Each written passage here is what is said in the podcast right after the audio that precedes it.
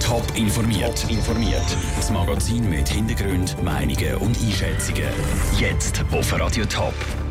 Wie das Mieten von elektronischen Lastenvelos zu Winterthur und Zürich funktioniert und ob der Ständerat im Kampf gegen den Einkaufstourismus die Warenfreigrenze zusammenstreicht, das sind Themen im Top informiert. Im Studio ist der Sandro Peter. Wie bringe ich den grossen Einkauf oder schwere Blumentöpfe nach dem Posten zu mir heim? Eine Frage, die sich der ein oder andere Velofahrer sicher auch schon gestellt hat.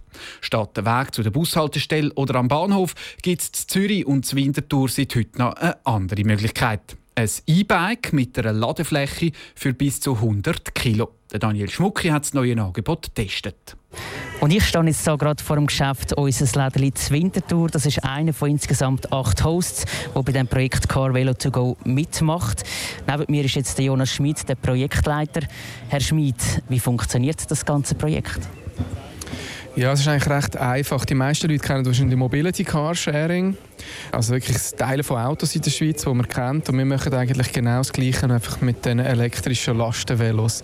Man hat die Standorte im Quartier, braucht das Velo und geht das nachher vor Ort abholen. Vor Ort haben wir einen sogenannten Host, der die Schlüsselübergabe kann erledigen kann. Das sind Quartierläden, Bars, Restaurants, Velohändler. Und nachdem man das Velo gebucht hat, geht man es holen, braucht es, fährt es und bringt es nachher wieder zurück. Was ist das Ziel? Was will man mit dem genau erreichen? Wir stellen mit diesen Cargo-Bikes oder eben Lastenvelos ein praktisches Mobilitätswerkzeug zur Verfügung. Man kann das brauchen zum Material transportieren, zum Einkaufen oder auch für den Kindertransport. Dann würde ich sagen, machen doch mal eine Probefahrt, oder? Sehr gerne.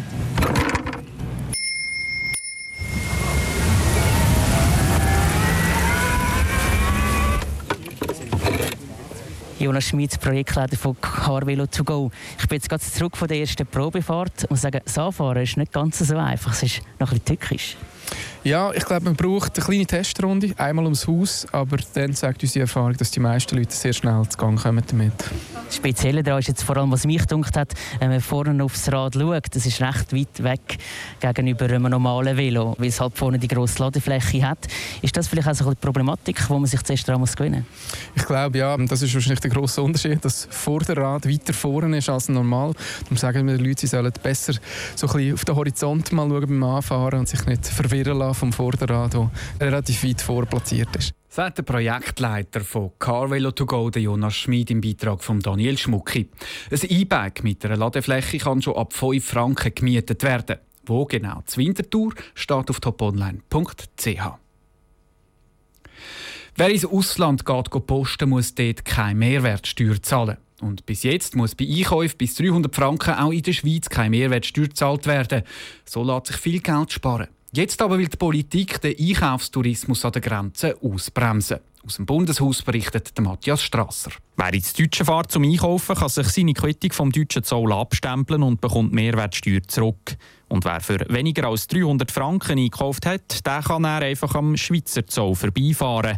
300 Franken, das ist die sogenannte Wertfreigrenze. Jetzt diskutiert der Ständerat, ob die Wertfreigrenze von 300 auf 50 Franken soll gesenkt werden Die Schweizer Detailhändler freut Der Patrick Marti von der IG Detailhandel Schweiz sagt, wir gehen äh, davon aus, dass die Preisdifferenz, die durch die Mehrwertsteuer entsteht, die ist eben tatsächlich ein schwerwiegender und gewichtiger Anreiz dafür, im Ausland einzukaufen. Umgekehrt hat eine Senkung von der Freigrenze Folgen, sagt Heidi Repsamen von der Gewerkschaft Garanto, die die Grenzwächter vertritt. Wir rechnen, dass es einen fünffachen Mehraufwand würde bedeuten und das würde auch heißen, dass man müsste mehr kontrollieren. Fünffacher Mehraufwand, weil in Zukunft nur noch die am Schweizer Zoll dürften vorbeifahren, die für weniger als 50 Franken haben eingekauft.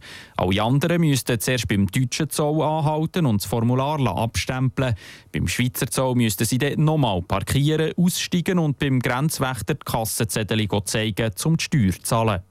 Die Einkaufstouristen würden sprichwörtlich ausbremsen. Die Folgen seien klar. Wenn das auf 50 Franken würde abgesenkt werden, dann gäbe es einfach recht viel Stau an der Grenze. Man bräuchte mehr Personal. Und dann müsste man natürlich auch die Grenzen baulich verändern, dass man das könnte bewerkstelligen Es kommt dazu, dass das neue Regime nur ganz kleine Steuerbeträge würde bringen Die Massnahme lohne sich kaum. Für die Befürworter ist es aber eine Grundsatzfrage, dass die Einkaufstouristen, die keine deutsche Mehrwertsteuer zahlen, eine Schweizer Steuer zahlen.